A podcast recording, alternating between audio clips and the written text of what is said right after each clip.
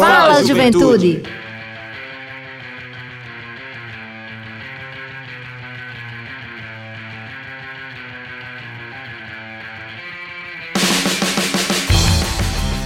Boa noite, boa noite, juventude paraibana, muito boa noite. Está entrando no ar o seu programa, o nosso programa, o programa de toda a juventude da Paraíba, o Fala Juventude. É isso aí, galera. Programa Fala Juventude entrando no ar mais uma quarta-feira, hoje, dia 11 de janeiro de 2023. Pois é, um novo ano iniciando. E a gente tá muito feliz de estar com você aqui na sua Rádio Tabajara, a Rádio da Paraíba, através da nossa empresa Paraibana de Comunicação, neste programa que é uma iniciativa da Secretaria Executiva da Juventude, feito com muito carinho para você, meu querido jovem, nos escuta neste momento de Cabedelo a Cachoeira dos Índios aqui no nosso estado, ou então lá do Recanto do Cariri até o Curimataú do nosso estado, você que nos acompanha todas as quartas-feiras, para nós é uma alegria muito grande ter a sua sintonia aqui no seu programa Fala Juventude, que é o rolê mais jovem do Rádio Paraibano. Como a gente gosta sempre de dizer, né? eu gostaria de dar uma boa noite muito especial ao meu amigo Marcos Pac, que está conosco hoje aqui na técnica, comandando a nave do programa Fala Juventude, que não é a nave do Transa Reg, mas é tão boa quanto. Inclusive, mandar um abraço, um salve pro meu irmãozinho Dado Belo, porque o programa Transa Reg fez aniversário nos últimos dias e o nosso amigo Dado Belo também é um cara muito especial pra gente. Meu amigo Marcos, são exatamente 18 horas e 1 minuto. A gente tá com um programa hoje recheado de coisas boas, convidados muito especiais estão chegando. Nosso querido amigo Robertinho chegou. é, e agradecer ao nosso amigo Marcos aí. E agora Robertinho tá conosco aqui na técnica também. E já é, mandar um abraço pro nosso amigo Cauê também, que tá conosco aqui nos estúdios da Rádio Tabajara, Cabra Forte, tá com a gente aqui no programa, na parceria, nessa querida rádio que é feita aqui, toda a programação com muito carinho, por essa equipe maravilhosa.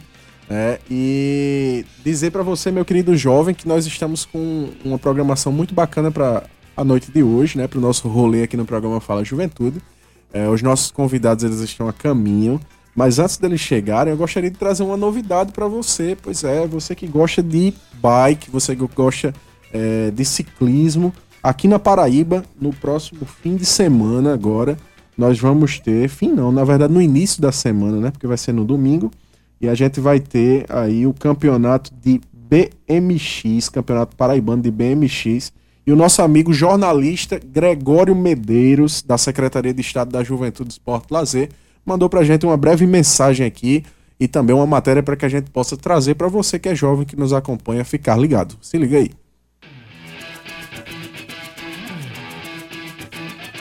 É, não pegou não o áudio não, mas nosso amigo Gregório Medeiros trouxe uma notícia aqui a respeito da questão do Campeonato BMX sobre esse final de semana, né? Uma, uma parceria que a Secretaria de Estado da Juventude, Esporte e Lazer do Estado está trazendo. E aí a gente vai ler aqui a matéria que o Gregório mandou pra gente, né? Inclusive mandar um salve especial pro nosso amigo Gregório Medeiros, que foi um dos idealizadores do programa Fala Juventude também, logo no início, né? E a matéria diz o seguinte, né? A realização do Campeonato Paraibano de Bicicross, que acontece neste domingo, marcará a utilização do Parque Bodocongó, espaço localizado em Campina Grande, como palco de competição estadual. Com apoio da Secretaria de Juventude, Esporte e Lazer, o evento acontecerá às 10 horas deste próximo domingo e são esperados cerca de 130, 130 competidores com 21 categorias em disputa. O campeonato, que também terá a participação de atletas de todos os estados do Nordeste, está na primeira seletiva estadual aqui na Paraíba e ainda haverá a segunda etapa em João Pessoa. Segundo Marinês Leite de Souza, que é a presidente né, da Federação Paraibana de Ciclismo, a competição é válida pelo ranking nacional C5 da Confederação Brasileira de Ciclismo e tem como comissão organizadora a Federação Paraibana de Ciclismo e o Clube BMX. Abre aspas. Já estamos no calendário da Confederação Brasileira de Ciclismo. A Paraíba é o estado, é o primeiro estado do país a realizar a primeira prova de BMX no calendário nacional. Isso muito nos honra. Atletas de Alagoas, Pernambuco e Rio Grande do Norte foram confirmados, mostrando a importância regional deste campeonato.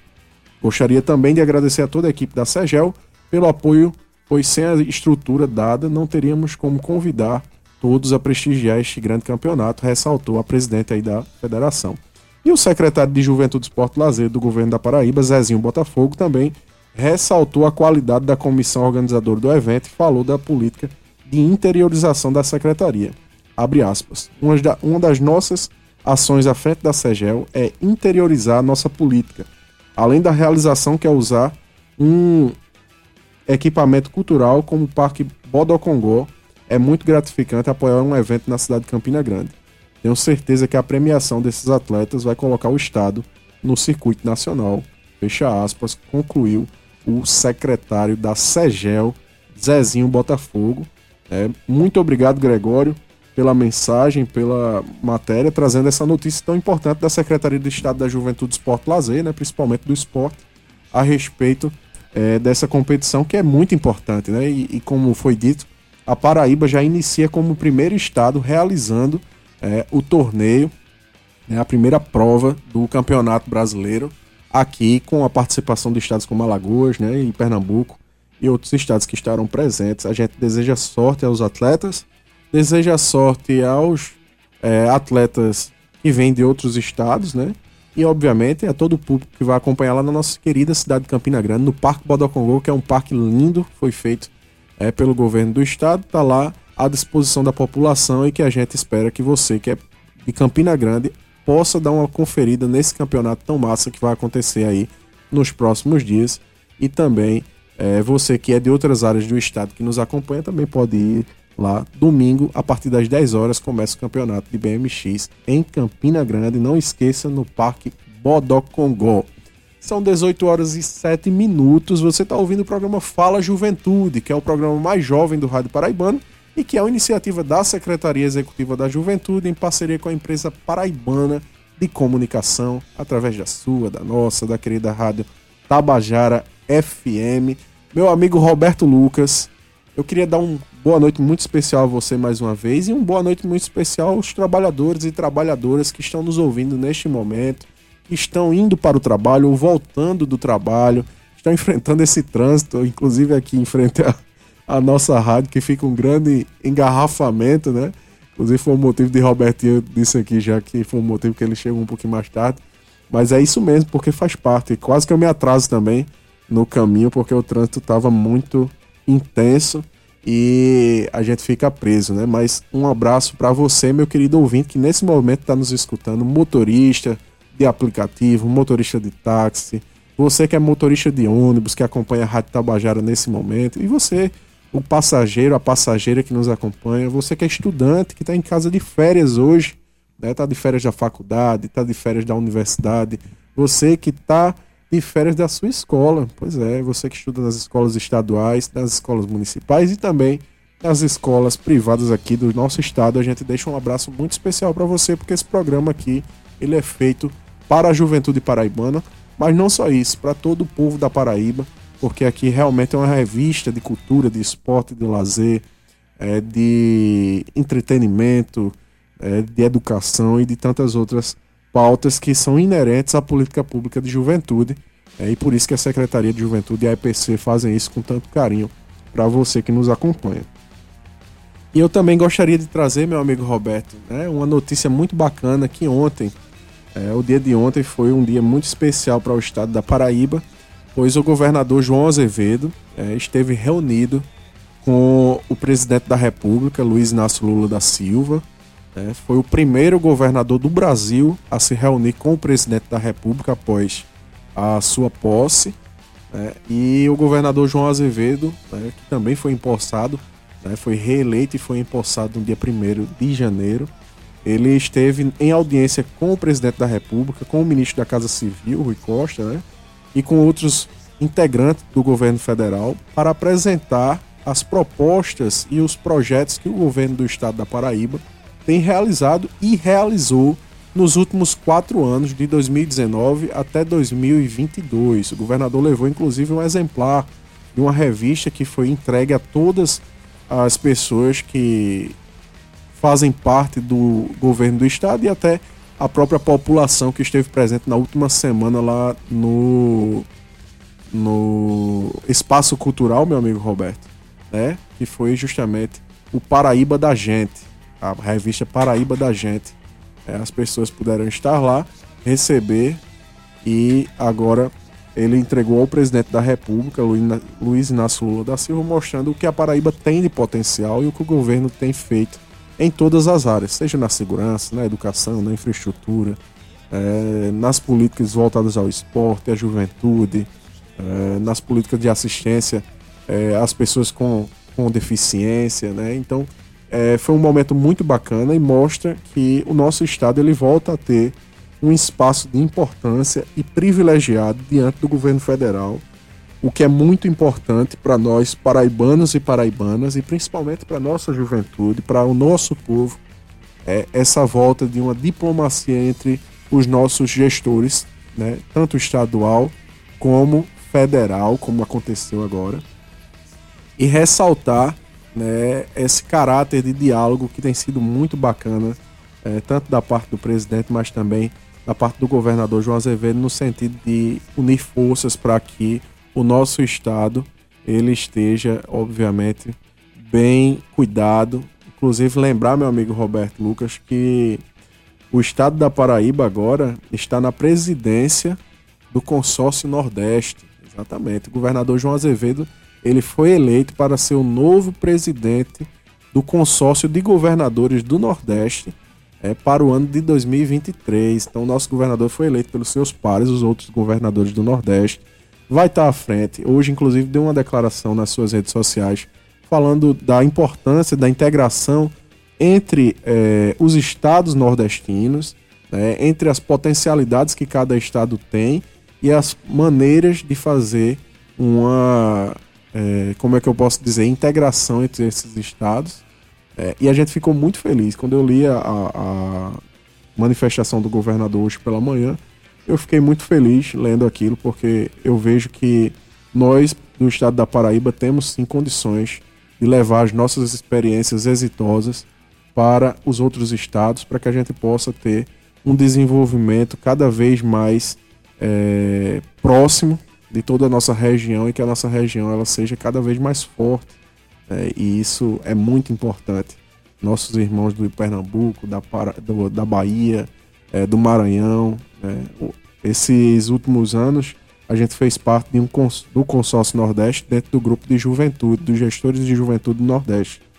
Eu tive a oportunidade de me reunir algumas vezes com alguns gestores de outros estados. Foi um momento muito especial, inclusive lá em São Luís Maranhão. Na época ainda era o governador Flávio Dino, que hoje é o ministro da Justiça e Segurança Pública. Nós fomos recebidos por ele no Palácio dos Leões, lá em São Luís.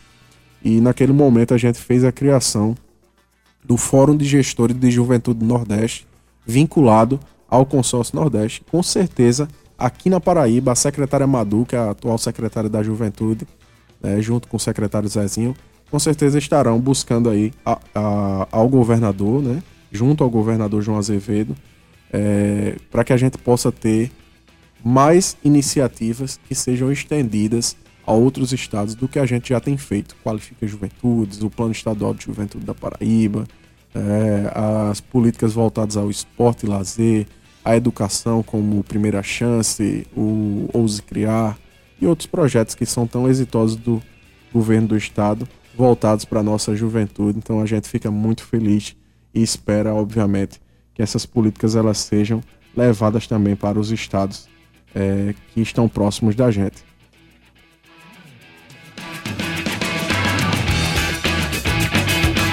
Dezoito horas 14 minutos, você está ouvindo o programa Fala Juventude, o programa mais jovem do Rádio Paraibano, que é uma iniciativa da Secretaria Executiva da Juventude, em parceria com a empresa Paraibana de Comunicação, através da sua, da nossa, da querida rádio Tabajara FM.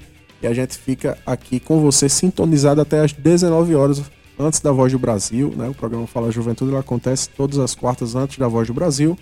E você fica com a gente sintonizado, porque daqui a pouquinho nossos convidados estão chegando. São pessoas fantásticas, vão falar pra gente sobre um projeto muito massa que eles estão desenvolvendo e que com certeza você que é jovem vai se interessar. Eu tenho certeza que depois de ouvir essa entrevista de hoje, você vai ficar muito interessado nesse projeto e vai procurar a galera que vai estar conversando conosco. Você que nos acompanha pelas redes sociais já sabe de quem a gente está falando, né? De quem estamos falando aqui no programa Fala Juventude de hoje, quem são os nossos convidados. Nós já falamos aqui no menu 105 com o nosso amigo Gustavo Regis agora há pouco. É, e daqui a pouco eles vão estar com a gente aqui, vão se apresentar, vão falar sobre eles e sobre o projeto que eles têm representado.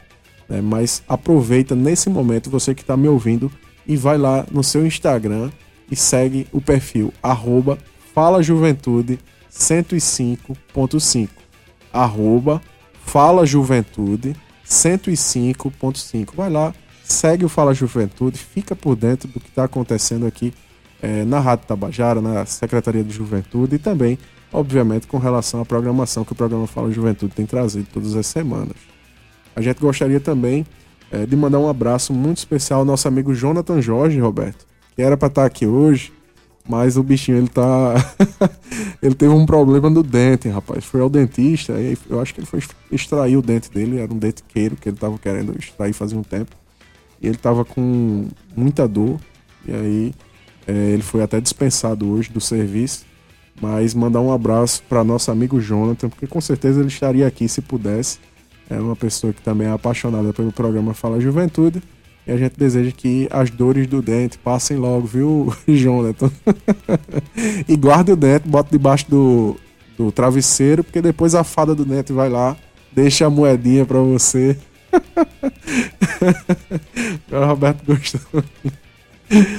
Viu, meu amigo? Um abraço grande, fortíssimo para você, para toda a equipe da Secretaria Executiva da Juventude, né, a nossa secretária Madu Ayá, ao secretário Zezinho Botafogo, que é o secretário titulado da SAGEL, né, a Denise Miranda, Liz Gonçalves, Estela Medeiros, Juliana, Pedro, o Rossini Dantas, toda aquela equipe massa que faz parte da Secretaria Executiva de Juventude. A gente manda um abraço muito especial para vocês é, que fazem a política pública de juventude acontecer todos os anos aqui no estado da Paraíba. E também, meu amigo Roberto Lucas, é, eu gostaria de mandar um abraço para outras pessoas especiais que estão nos ouvindo nesse momento. Nosso amigo Lindoaldo, que é artista, né, ator, é cantor, e está lá no bairro dos Bancários nos acompanhando, está sintonizado com a gente, está sintonizado conosco. E a gente manda um abraço muito especial. Nosso amigo Roberto, que também está lá na cidade de Bahia nos acompanhando. Né? Aribeinha também, que nos acompanha. Vilmar, lá no bairro de Mandacaru, está acompanhando o programa Fala Juventude. Um abraço para você, meu irmão.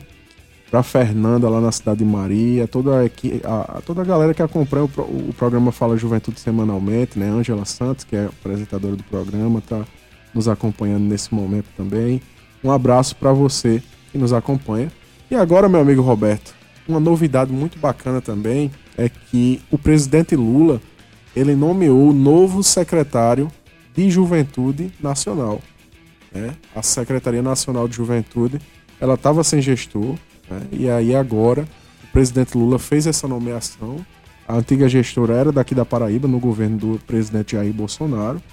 É, e agora o novo gestor, ele é um jovem do, do Rio de Janeiro, e ele falou conosco hoje pela manhã. Pegamos um, um momentinho da manhã, conversamos com, com o, no, o novo secretário nacional de juventude do Brasil. E a gente vai passar um pouquinho aqui da fala dele para você que nos acompanha aqui no programa Fala Juventude, você jovem. Vamos ouvir agora o Ronald Sorriso, que ele é o novo secretário nacional de juventude, vai falar para a gente agora sobre é, a sensação de ter sido nomeado pelo presidente Lula para assumir a SNJ. Fala, companheiro Everton, tudo bem? Fui convidado pelo ministro da Secretaria-Geral da Presidência, Márcio Macedo, obviamente com a anuência do nosso presidente Lula, e a sensação é de muito desafio.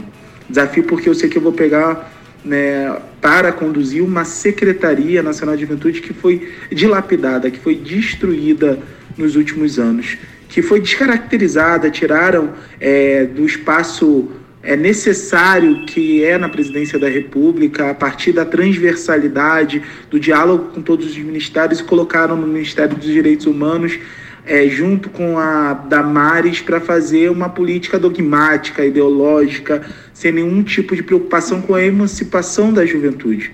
A SNJ nasceu para ser isso um espaço de emancipação da juventude brasileira. E, portanto, nós, neste momento, temos o desafio de construir é, uma nova SNJ, de reconstruí-la, é, imaginando né, aquilo que é ideal né, para a gente construir né, o melhor espaço possível para a juventude brasileira. Pois é, e nós perguntamos também ao novo secretário nacional de juventude quais as suas intenções para a sua gestão agora nos próximos quatro anos à frente da juventude do Brasil. Vamos ouvir.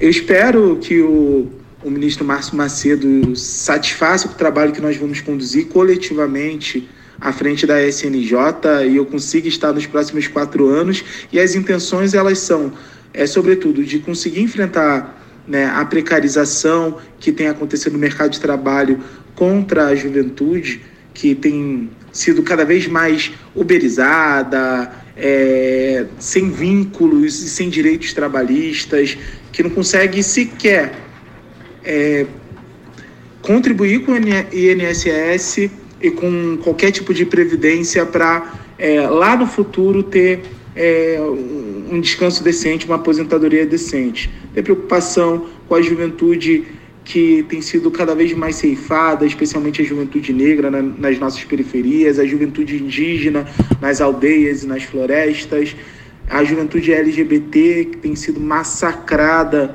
né, o tempo todo a partir dessa visão é, em que a juventude, né, pelo gênero, ela pode ser discriminada, né, qualquer ser humano ele não pode ser discriminado, tão pouco violentado. É, a gente precisa reconstruir políticas de proteção a essa juventude.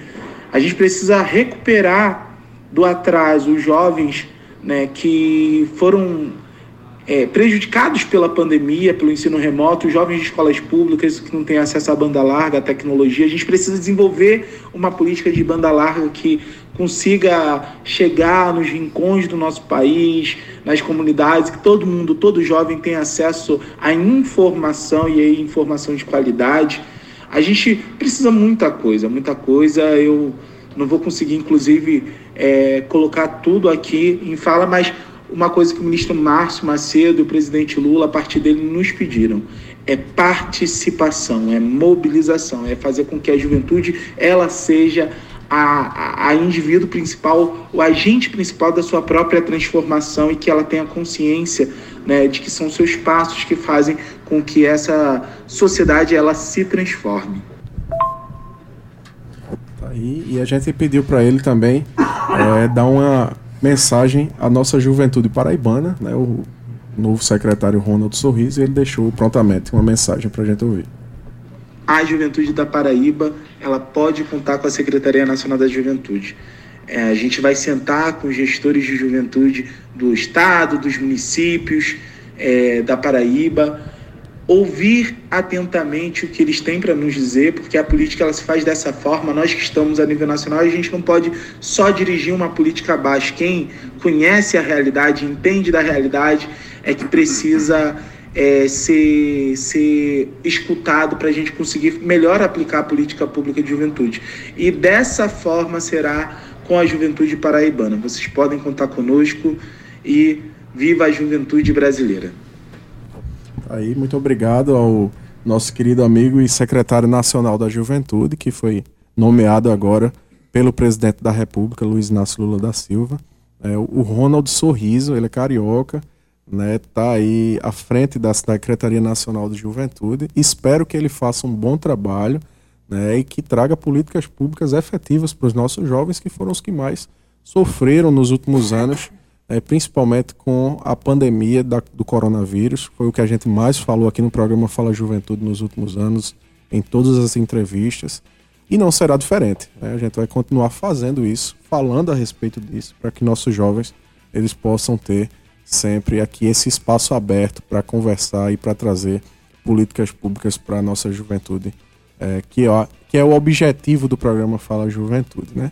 São 18 horas e 25 minutos. Você que está nos ouvindo, está acompanhando o programa Fala Juventude, que é o rolê mais jovem do Rádio Paraibano e que é uma iniciativa da Secretaria Executiva da Juventude em parceria com a empresa Paraibana de Comunicação, através da sua, da nossa, da querida rádio Tabajara FM. Nossos convidados já estão presentes, meu amigo Roberto. Eu não disse a você que eles estavam chegando. Chegaram, então já com a gente aqui. Eu queria dar uma boa noite muito especial a vocês. Né? Vou já apresentá-los. Né? Começar aqui pelo nosso amigo é, o Nilton Mar de Souza, que é professor de História, é especialista em História da Paraíba, entusiasta cultural, produtor do Tempo Não Para, Ciência, Cultura e Arte, coordenador da faculdade Multivix, Polo João Pessoa, autor de dois livros, Poesia Errante e História e Geografia em Análise. E o nosso outro convidado é o professor Rodrigo Mateus, que é um amante da educação e do poliverso. Atualmente é CEO da Roma Soluções Educacionais, diretor de O Tempo Não Para, Hub Educação e da Faculdade Multivix Polo Epitácio Pessoa. Autor de livros paradidáticos sobre história e geografia da Paraíba, é cofundador do projeto O Tempo Não Para Ciência, Cultura e Arte. Escreveu um livro de poesia chamado Alvorecer Nordestino, e outro sobre gestão escolar, denominado Professor e Escola: As novas relações de contrato após a reforma trabalhista. Meus amigos, muito boa noite a vocês. Boa noite, Everton. Boa noite, juventude. Boa noite, Paraíba. Tudo bem? Pois é, né? Demorou pra gente chegar, mas estamos aqui. Certo, né? Estamos aqui. O bom trânsito de João Pessoa em janeiro. Rapaz, é um negócio sério. Viu? Era um, era um medo a cada momento do caminho. Toda ambulância que passava, a gente ficava com aquele receio. Será que alguma coisa está acontecendo de mal? Mas estamos aqui e sempre é uma alegria estar na Tabajara.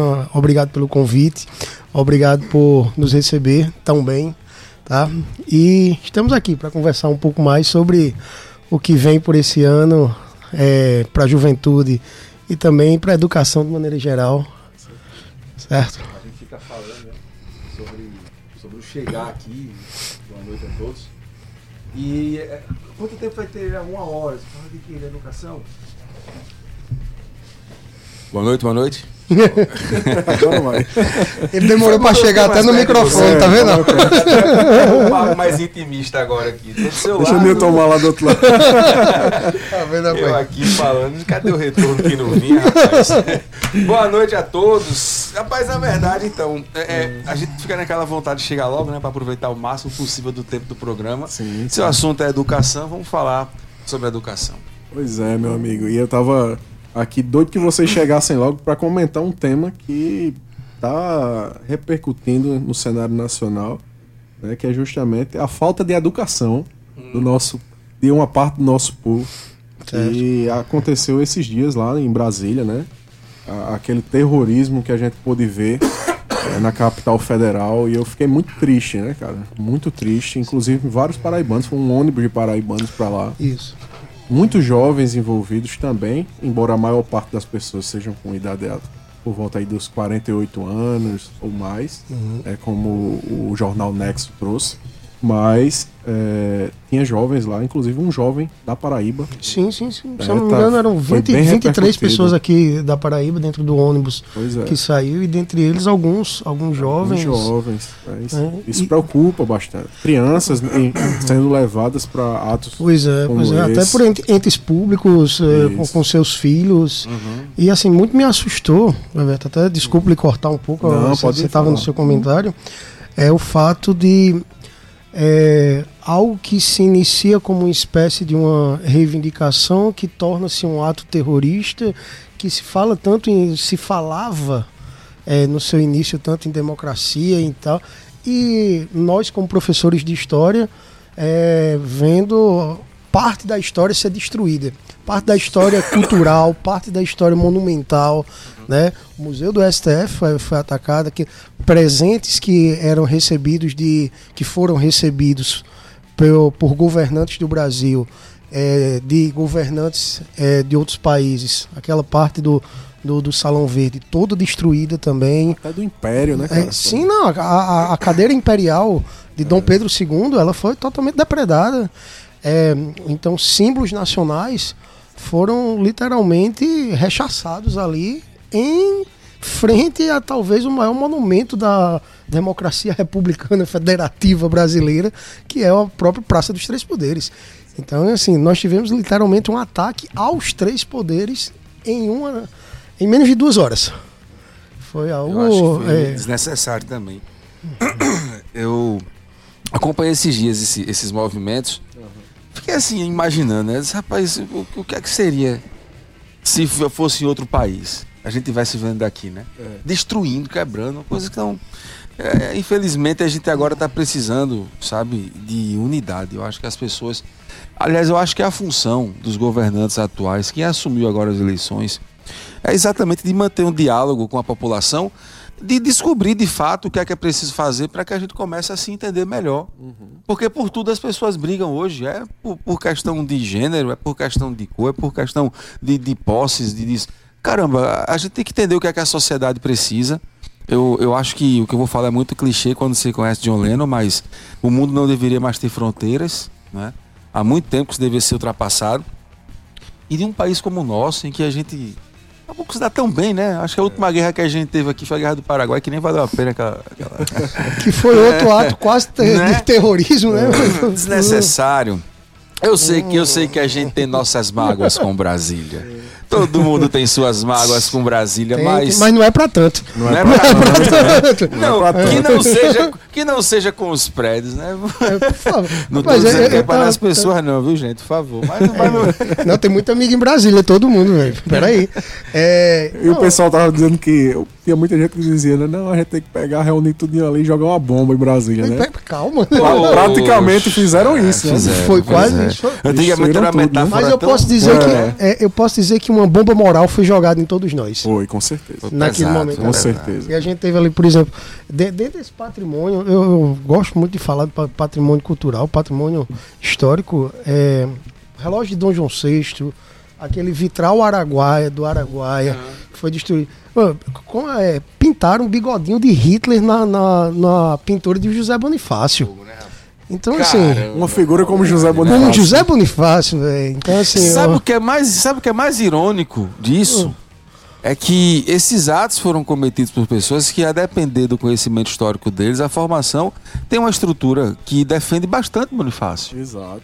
Então, sim, assim, sim. É, eles não sabem nem o que estavam fazendo ali, porque você pegar uma imagem de, de alguém que, quando a gente fala de história, é muito normal se exaltar a figura de Dom Pedro, né? A gente aprendeu isso. Mas quando você exalta a figura de Dom Pedro e vai para uma vertente da historiografia tradicional, essa que vem da academia, é normal que você é, encontre um apego menor à prática do indivíduo. Né? Porque a historiografia a tendência é hoje para algo mais global.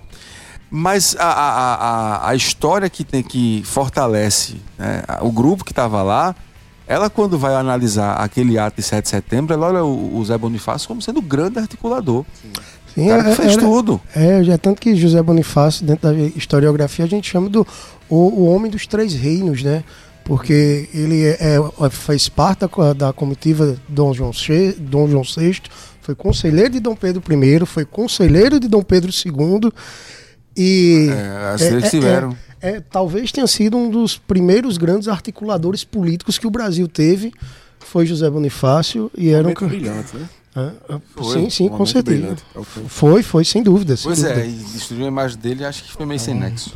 E compará-lo a Hitler, então, oh. fica até mais sem sentido é, certas posições. Pois é, cara, e isso preocupa demais, né? Mostra que a gente precisa realmente, como você disse, Rodrigo, de unidade. Eu vi uma fala hoje do governador de São Paulo, Tarcísio, né?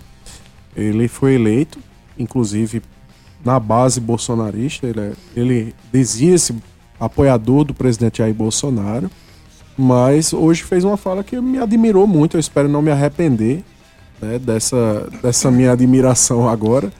Mas ele falou que justamente isso, né, que o Brasil agora nesse momento ele precisa realmente de unidade para que a gente possa retomar o, o desenvolvimento pois do nosso é, país. É ouvir todo mundo, saber o que as pessoas estão pensando, quais são as partes, tem muita gente envolvida. Ah, tem grupos que. A bipolaridade levou cada lado a achar que é dono da verdade absoluta, né? É. E aí, quando o outro lado faz um negócio diferente, você começa a espantar e. É, cara, é incrível isso. Então, eu, eu temia, sabe, esse, esse, esse, essa oposição, assim, essa virada. Mas ao mesmo tempo também a gente, a gente desejava, né? Uhum. Assim, sentir o que é que vem agora pela frente aí, acho que é uma coisa nova. E vamos embora para frente. Você estava falando de educação, uma coisa agora. Estou falando do Planalto, como esse povo agiu aí, o que está acontecendo. Falar de unidade. Uhum. A gente vem com um trabalho há um tempo já uhum. é, a, a, respeito do que é que a, a educação no Brasil precisa nos próximos anos. Então você pega essa meninada aí que está no ensino médio hoje. Né? Eles, o maior problema do ensino médio hoje está sendo exatamente o quê? O próprio ensino médio. Como é que a gente quer que pessoas saiam da escola de forma madura e adulta se dentro da escola ele é tratado muitas vezes como criança, quando ele está beirando a saída do colégio. Uhum. Ele termina aquilo dali, ele não sabe absolutamente nada, ele não sabe como escrever no concurso. Ele consegue fazer o Enem, entra na universidade, mas ele poderia fazer muito mais. Essa é a grande questão. Então, o que é que a gente pode fazer hoje? E aí, nesses últimos anos, a gente veio trabalhando a ideia de, de o que levar de novo para a educação. Né? Como é que essa dinâmica pode ser feita e de que maneira que a gente consegue fazer o aluno ele não abandonar mais, que hoje o nosso no ensino no ensino médio antigo é o abandono dele, né? a deixa de lado, a desistência e o fato do desinteresse do aluno. Quer dizer, a gente voltou agora de uma pandemia que ninguém parou para olhar o que aconteceu com essa juventude. Pois é. As escolas voltaram como se nada tivesse acontecido. Não, vamos embora, continua. Voltaram num regime assim de, de, de um tipo de trabalho que a experiência que eu venho vivenciando hoje, inclusive dentro do papel muito próximo e está dentro de escolas e tudo, é de ver exatamente alunos chegarem para as coordenações chorando, com crise de ansiedade, em sala de aulas mais agressivos, menos, menos atenciosos. Estavam desacostumados a estar em uma escola. Pois é. Totalmente. Quase dois anos, né? Dois anos. Não, Totalmente. Não, não, não, só alunos, professores, parte dos funcionários, todo mundo teve que passar por, um, por uma é, eu não digo nem adaptação, a gente teve que se reinventar. Reinventar. Como professor, como é. aluno, como, como estudioso. E vínhamos comentando, inclusive no caminho, o, o trânsito, o quanto é, a gente está desacostumado até com isso. O que é, a gente via, perguntou ao, ao condutor: ah, é normal esse trânsito? É normalíssimo esse horário. Gente, pô, tão acostumado a estar dentro de casa trabalhando. Nesse horário eu não tô na rua, não, gente. né? né gente... Só que sabe qual a coisa que eu fico preocupado, analiso, quanto esses dois anos dentro de casa? Veja bem, deixa eu fazer uma pergunta. Qual a sua idade? A minha idade? Sim. 26. 26 anos. É novo pra caramba, você é um menino. Até eu achei anos, agora, né? 26 35. anos. Veja só, 26 anos, se eu tirar dois anos para você, de 24 para 26, você vai sentir um pouquinho. A gente que passou de 30, dois anos, a gente sente menos. Mas uma criança que tem 10 anos e foi para 12, um adolescente de 12 para 14, dois anos é muito tempo na vida dele. Muito maior do que para nós que já passamos né, nessas idades. Imagina 16 para 18. Você era tratado como criança, depois você é adulto. E o tempo todo trancado dentro de casa, né? eles foram e quem mais. passaram por isso. Né, foram quem mais sofreram com isso, porque as últimas coisas que voltaram a abrir foi coisa de criança. A criança pega em tudo, né? Playground, você sim, que sim, tem sim, filha. Você sabe que você tem crianças em casa, né? a gente sai para todo canto e os pirrai não, a criança não ia. Então, essa realidade, ela, ela não foi observada com muita sensatez dentro das escolas. Quando voltaram agora. Estou falando das realidades que a gente vem acompanhando. Porque as queixas de pais, de professores, são universais. E basta ver, né? A, a gente fez uma pesquisa aqui junto com o Conselho Nacional de Juventude, justamente tratando a, a esse respeito, que foi a pesquisa de juventudes e a pandemia do coronavírus, né? Foi, foram três etapas. Inclusive, uma foi terminada agora recentemente. E o que mostra é isso. Esse, essa ansiedade que você está falando aqui, esses problemas relacionados à saúde mental, que foi uma das coisas, né? Eu tive a, a felicidade de trabalhar junto com a secretária de Juventude do Estado é, no Conselho Consultivo agora do, do GT, né? Do governo federal nessa transição. E a gente trabalhou justamente a respeito disso. Eu acho que uma das pautas principais que nós aqui do Estado levamos foi justamente essa questão da saúde mental da juventude, que foi uma tecla que a gente bateu muito durante esse período, né, principalmente a Secretaria de Juventude. É, é, algo fundamental. É uma das áreas, a gente está falando de uma das áreas que foram uhum. afetadas, a saúde mental. Mas foi afetada a questão do emprego, os jovens ficaram em casa, não podiam trabalhar, não podiam procurar emprego. A história do tá primeiro tá emprego tornou-se algo impossível naquele mas momento. É. E aí as famílias passando necessidade em casa. Sim, sim, sim, e aí ficava aquela pressão, não, mas você tem que ir trabalhar, não sei o quê, para trazer dinheiro para dentro de casa, porque senão a gente. É, é. E, e, assim, aí muda. Pois não, Nito. É, não, só é, lembrando o fato de é, um outro viés da pandemia que acabou nos obrigando a entrar no, no, no, mercado tecnológico que não, o Brasil ainda tinha um atraso. Né? Tivemos gestores que fizeram um apoio é, à tecnologia interessante, né? E isso aí o governo do estado, por exemplo, realizou é, dentro da sua gestão algo que foi fundamental na, nas aulas, é, inclusive sendo pioneiro em algumas é, perspectivas, mas e que o Brasil estava um tanto atrasado nisso em relação a, a, a mundo. Né? Enquanto nós tínhamos, por exemplo, já projetos EAD é, de várias universidades do mundo, a gente veio ter praticamente aqui no Brasil graduações, pós-graduações mais incisivamente e com força e é, principalmente sendo vista como algo interessante durante a pandemia. Durante a pandemia, né? A gente foi obrigado a, a, a viver no mundo tecnológico, a, a, entrar, por exemplo, como eu e o Rodrigo, é, assim como outros sócios, é, investir numa faculdade EAD, a Multivix é uma faculdade EAD, é, e que antes eu é, me via, por exemplo, como um professor extremamente tradicional. E assim, eu preciso de um quadro, de um pincel, de um giz e de gente na minha frente. Eu brincava até de dizer que eu era professor de humanas e eu preciso de um humano perto de mim. E a gente aprendeu a ver que com a tecnologia os humanos também ficam próximos. Uhum. É, a pandemia nos afastou é, fisicamente, mas nos aproximou. É, então, assim, isso acaba fazendo com que tenhamos perdas de um lado, ganhos do outro, mas talvez as perdas sociais, de maneira geral, elas foram é, bastante duras. E aí está vindo agora a conta. Né? Se o lado positivo. Justo. Imagine isso com criança, quando adolescente. Pois é. Né? Pois é. Que é o que a gente tá pegando agora. Esses meninos chegaram agora aí, terminando o nono ano para entrar no ensino médio, ainda com a novidade que tem um novo ensino médio. No novo ensino médio, existem algumas categorias que é interessante. Não sei se você tem acompanhado muito o que é que é isso, mas veja bem, eu, eu acho engraçado, eu fico rindo, porque é, a coisa mais simples do mundo é você fazer as coisas ficarem melhores, tá na frente da gente, sabe? E depende de como a gente faz. Se você já vem com a ideia de que não vai funcionar, naturalmente aquilo não vai funcionar nunca. Então, o novo ensino médio, ele traz uma perspectiva de que para que ele possa existir de verdade, que ele possa acontecer, ele tem que ser muito muito entendido porque tem quem, quem tem que fazer e quem tem que fazer é o professor. Ora, a lei diz assim, gente, e, e veja, eu faço no bom, falo isso no bom sentido. A lei diz assim, olha, é preciso recriar a escola. Vamos lá, recriar a escola. Se você vai em qualquer colégio, qualquer escola que você for, se a gente tirar os professores, o que é que fica? Né? Nada. Absolutamente nada.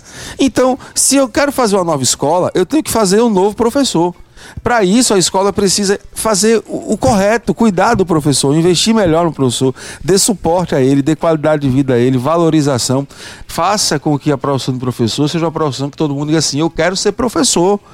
Aí sim você vai ter o resultado de uma educação fantástica. Então, o novo ensino médio permite que professores possam criar possibilidades de ensino que tragam grandes resultados para seus alunos e anexar isso a um currículo. Isso. Então, se essa possibilidade existe, cabe a nós, professores, trabalharmos essa criação para que ela se efetive. Aí sim a gente vai conseguir ter uma nova escola, uma nova educação, alunos mais engajados, com provas reais que a gente diga, ó, isso está acontecendo. Ah, nós temos uma turma. Ah, o dia a dia, né? O dia a é? dia ser levado para a sala de aula. Isso. Como realmente. Tem, tem, tem que ser o, o, o, ensino, a educação e aprendizado. Porque é importante a gente lembrar que é um tá tripé, ligado, né? né? É um é. tripé, ensino aprendiz, e aprendizado. É ensino, educação, aprendizado. É, eu, como professor de história, me lembro é, muito de brincar com a, algumas pessoas de dizer, é, para uma criança de 11 anos, menino de 11 anos, Qual é o interessante de aprender sobre a Mesopotâmia e os povos que ali viviam e as características desses povos? O menino de 11 anos, ele liga seu videogame e ele vai jogar certos jogos que tem tudo aquilo. Exato. Então, se o professor tiver a sagacidade de ir atrás e trazer isso para a sala de aula, o moleque vai querer aprender. O menino vai querer ver, eita, aquilo ali é onde está na minha casa. Estou usando um menino de 11, de 11 anos, mas, por exemplo, o projeto que está. É, queria até que o professor Rodrigo falasse um pouco mais é, so, sobre o Rota. Uhum. Ele no, nos leva aquilo que era a teoria de uma matemática básica, de uma, de uma é, história básica, para a vida, para a vida social, para a vida urbana, para o dia a dia é, de uma juventude. E aí é, faz com que ele se empolgue, faz com que realmente aconteça um aprendizado. Torna-se atraente, né? Torna-se atraente e torna-se torna viável e torna-se até, principalmente, algo que o leve ao mercado de trabalho. Isso. Que talvez a educação se perdeu um pouco nisso. Exatamente. De ensinar a que você aprenda só muitas coisas. Então, contextualizado também, né? Sim, com certeza. Tem um, o Paulo Freire ele, ele, falava de uma educação contextualizada, é, né? Uhum. A gente não pode ter uma educação da mesma forma da década de 90 ou de 70, 80 lá atrás, Mas, né? para os anos 2000 é, 2020, né? Agora, 2023. Não dá pra não, gente pegar tantas, tanta coisa do passado e tentar trazer para hoje, porque houve um período da humanidade, a gente tá vendo um período hoje que as tecnologias elas transformaram tudo. Sim. Transformaram tudo. Então, eu não posso pegar leis que surgiram no início do século XX, que querer que elas se apliquem hoje, porque muitas não são cabíveis. É, a gente não pode querer que o formato da escola que foi criado e adaptado no Brasil em 1934, ele funciona em 2023. Saudosismo tem limite, né? Não, não tem como, não tem como. Então, a, gente. Um, um, ponto fundamental para todo mundo entender, eu falo muito isso para aquela galera que foi contra a reforma da educação, porque ela trouxe BNCC no ensino médio, é que essa reforma não foi uma reforma de governo, foi uma reforma de Estado. Ela levou 30 anos sendo trabalhada, ela passou por mãos de vários doutores, de várias universidades públicas da Paraíba, federais. É, muita gente achou que tinha sido algo feito por um governante. Não, não. Talvez esses caras, é, é, é esses governos... Ela, ela não. fosse com, no governo de Temer, né, agora. Na verdade, ela, ela, ela teve que acontecer porque devido aos disparates, porque veja só, aqui não é analisando nenhum lado, mas a partir do momento que a gente sabe que na, dentro da postura política houve um, um, um, uma mudança de governo brusca como aquela, Cada um chame como quiser. Se você acha que foi golpe, se não foi, aqui não estou discutindo isso. Mas houve a mudança.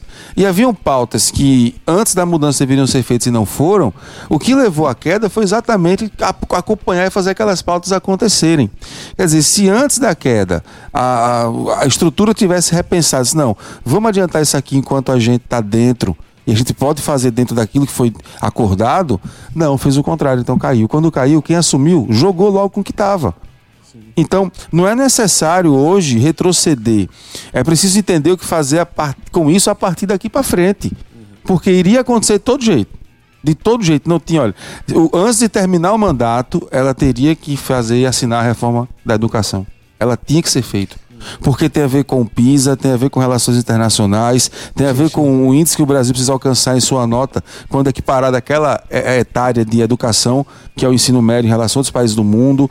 O atraso já vinha há mais de 10 anos. Já, isso, já era muito tempo. Iria acontecer. É, e, se felizmente ou infelizmente aconteceu depois disso, é, é, o complicado né, da gente conseguir entender com essa, essa bipolaridade que está. Quer dizer, se tivesse acontecido antes, quem era a favor ia dizer que estava legal mas quem era contra dizer que não estava. Como foi depois, foi o oposto. Então acho que a gente tem que olhar isso com bons olhos. Vou lhe dar um exemplo.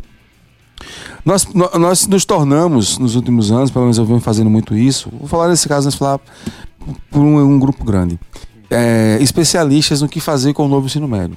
Porque ele já estava na tona, Ora, todas as redes de ensino estão trazendo para as escolas os chamados itinerários formativos. Exato. Virou uma realidade.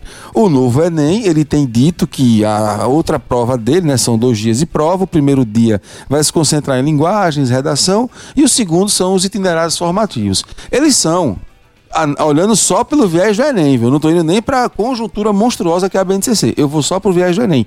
Os itinerários são considerados e vistos como a parte mais importante e ela está sendo colocada nas escolas como sendo só complementozinho, o aluno está podendo escolher, está sendo colocado empurrado com a barriga. Eu tenho falado muito que para mim é como se fosse uma criança de 5 anos fazendo uma maquiagem num velho barbado.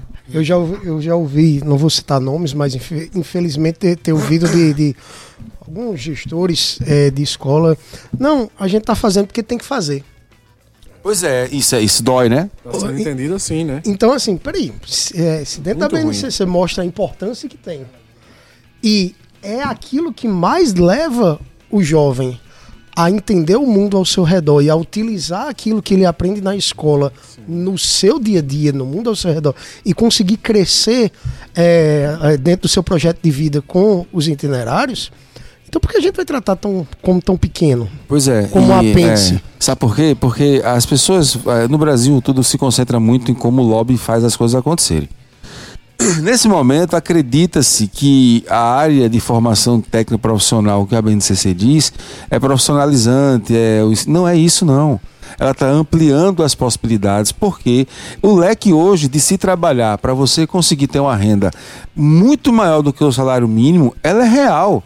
Agora, se você não estiver inserido, se você não se, não se conectar com aquilo, e quando eu falo conectar, estar ligado realmente ao mundo digital, se você não aprender como lidar com aquilo, vai ter problema. Um bocado de profissão agora aí está deixando de ter, de ser obrigatoriedade para o diploma. Não, a profissão vai poder existir. Eu só não sou obrigado, mas é ter o diploma para me tornar aquilo. E se eu souber fazer aquilo bem feito, acabou-se. Quem quiser pagar, vai chegar e vai pagar.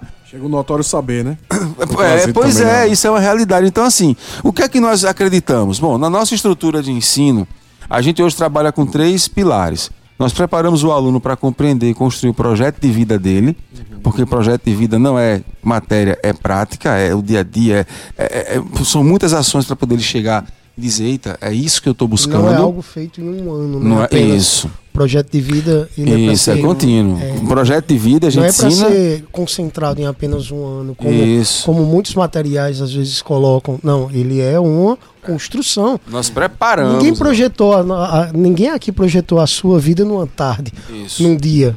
Ou, o... ou, nem que seja em um ano. A segunda que eu preparo, que eu busco, que a gente pensa nessa construção de escola, que é o que nós fazemos hoje. Uhum. É, preparar o aluno para ele entrar na universidade, seja através do Enem ou através do currículo. Porque se a base nacional é comum curricular, você tem que terminar com o currículo. Então nós entregamos o certificado final. E o terceiro item é fazer com que ele se prepare para o mercado de trabalho. E aí nessa ideia nós criamos um, um itinerário formativo que chama-se criação de startup.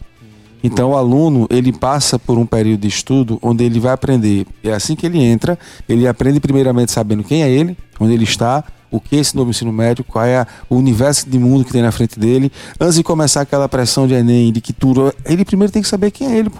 É um garoto de 13, 14 anos que saiu do nono ano, que tem um universo na frente dele e está aí. Então, depois que ele se entende com isso e aprende as tecnologias que ele vai usar dentro do, do programa, ele vai começar a aprender sobre a educação empreendedora. Passou essa carga horária da educação empreendedora, ele vai para a educação financeira e depois ele entra na, na, criação propriamente dita. Nós concluímos já duas turmas e uma delas está num, num, ritmo bem avançado, que é o Rota 83. Essa startup foi criada por, por nós, na nossa escola, no nosso hub, junto com nossos alunos. São adolescentes entre 15 e 17 anos. O nosso objetivo é que essas startups sejam criadas e idealizadas por alunos entre 15 e 17 anos. Muito bom. Então, o que, é, que é que é o Rota 83? Nós desenvolvemos um, uma, uma, plataforma onde vai facilitar e acessar uh, o turismo, tanto para o turista como para quem atua no turismo. Então, a gente até brincava no começo que era uma espécie de Uber Guia, porque é mais ou menos assim.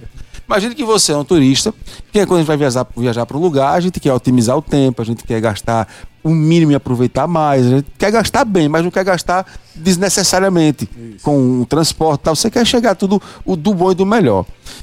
Né? Então, nós estamos terminando agora a nossa plataforma com realidade aumentada, onde com uma, uma equipe de alta tecnologia a gente vai iniciar o mapeamento da cidade para poder o turista que estiver em qualquer lugar, ele quiser vir para João Pessoa, ele vai até o nossa, nossa plataforma, ele vai clicar na cidade, ele vai entrar de forma direta em todos os cantos. Ele vai ver o hotel, o quarto que ele quer ficar, ele vai conhecer a bica, ele vai ver tudo. E ele vai mapeando e pontuando os cantos que ele quer conhecer presencialmente Quando for no dia horário marcado, ele já escolheu um Uber, que na verdade é um guia profissional motorizado, que vai buscar ele, fazer todo o trajeto ele aproveitar como ele quiser, ganhando tempo, ganhando tudo e voltar com segurança para o hotel.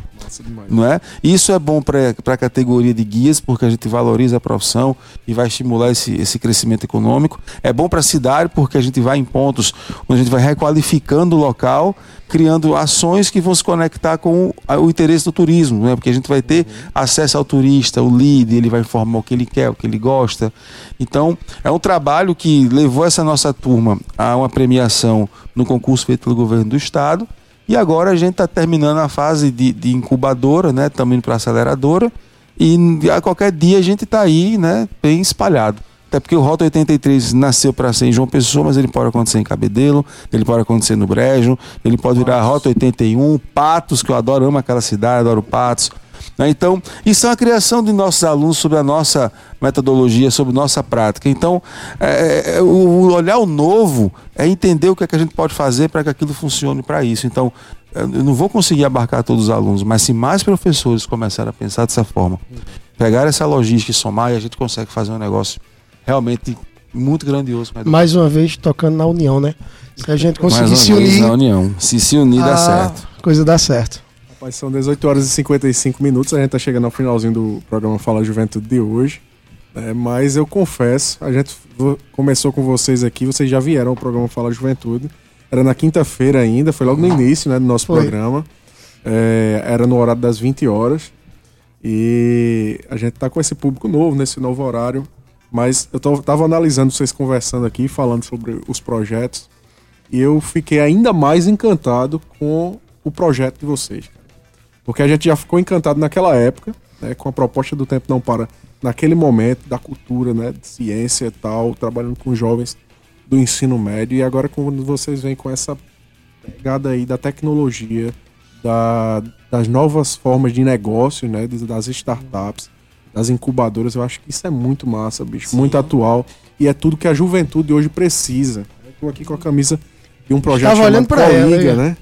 A Coliga é uma, ela são cursos na área de economia criativa, uma parceria nossa com a Fundação Roberto Marinho e a OEI, né, que trabalha justamente nessa perspectiva né, de, de negócios criativos, digitais. É uma plataforma deles. Eu acho que inclusive depois dá para vocês darem uma olhadinha até fazer uma parceria com a Fundação Roberto Marinho, se for o caso.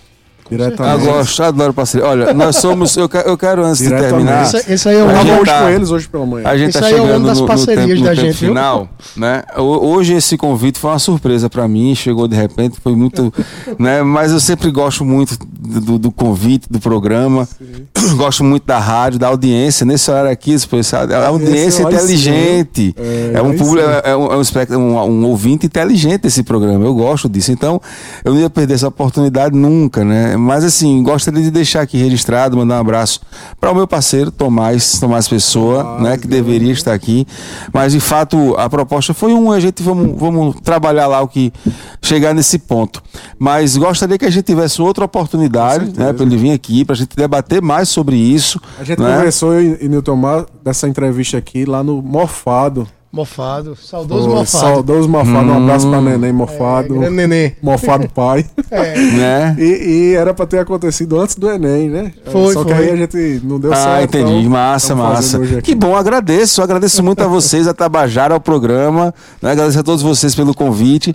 vamos fazer uma outra, a gente tem um tempão vamos, completo. Vamos sim. Né? É. Porque tem muita coisa pra gente falar. Cara, se a gente for debater aqui e conversar sobre nova educação, sobre nossos projetos, você vai dizer, caramba, o mundo precisa ver isso. Com certeza. As pessoas precisam ver isso aí para poder dizer, cara, é isso que eu quero para meu filho, é isso que eu quero para educação e vamos para frente. Vamos embora. Beleza. São 18 horas e 58 minutos. Vou trazer para você rapidinho um spoiler da semana, já agradecendo a Newton Mar. Obrigado a você, obrigado a Tabajara. Rodrigo. Obrigado de verdade, gente, mais uma vez por vocês terem vindo. E a programação cultural da sexta começa com Fernando Nunes Trio, com participação de Valdonato a partir das 19 horas lá na General Store. Opa, grande Val, hein, minha amiga? Pois é, no sábado tem Dead Nomads, mais Zeferina Bomba, a partir das 19 horas também lá no, na General Store. Domingo, a partir das 19 horas, tem quadrilha, também na General Store. E também tem, a partir das 19 horas, na Vila Sanhoá, Toré, mais escurinho, mais VJ FM. Então tá aí a programação cultural para você aproveitar. Deixar uma frase da semana para você ficar refletindo do advogado americano Robin Sharma, que diz o seguinte, abre aspas, a menor das ações é sempre melhor que a mais nobre dos intentos. Então fecha aspas, um abraço, até a próxima quarta-feira e vamos embora. Valeu! Fala, juventude.